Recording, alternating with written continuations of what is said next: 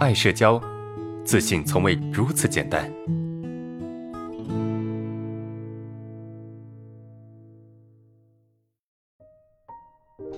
好，我们看下一个问题。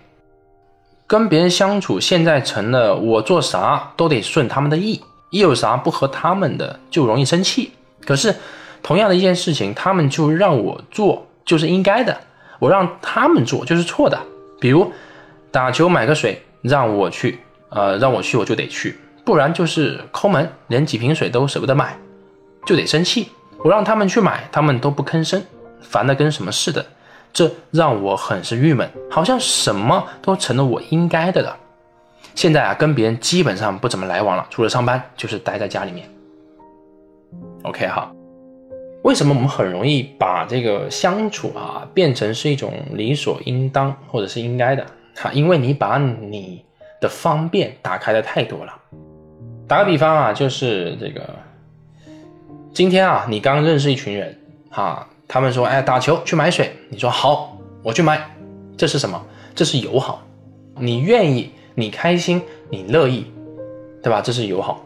但是呢，当你买了两次之后，你就不太愿意了。他们也没有把钱给你，是吧？这个时候你内心不乐意的时候，别人还叫你去，你还是答应了。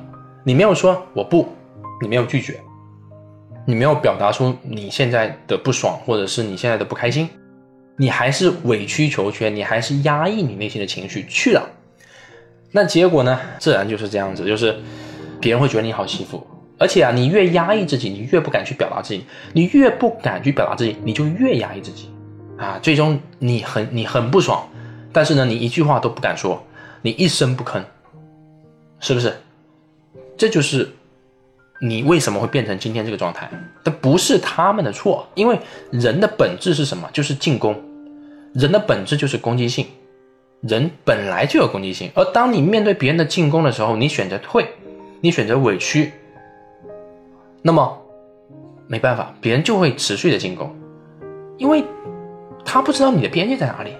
人就是在不断的去试探你的边界。如果你觉得你没有边界，你就是可以在地上踩的。那么他们也会毫不犹豫的去踩你，再好的人都可能让你变成坏人。人是很容易被宠坏的，你要知道，所以这就是你为什么会成为今天这个样子的原因，明白吗？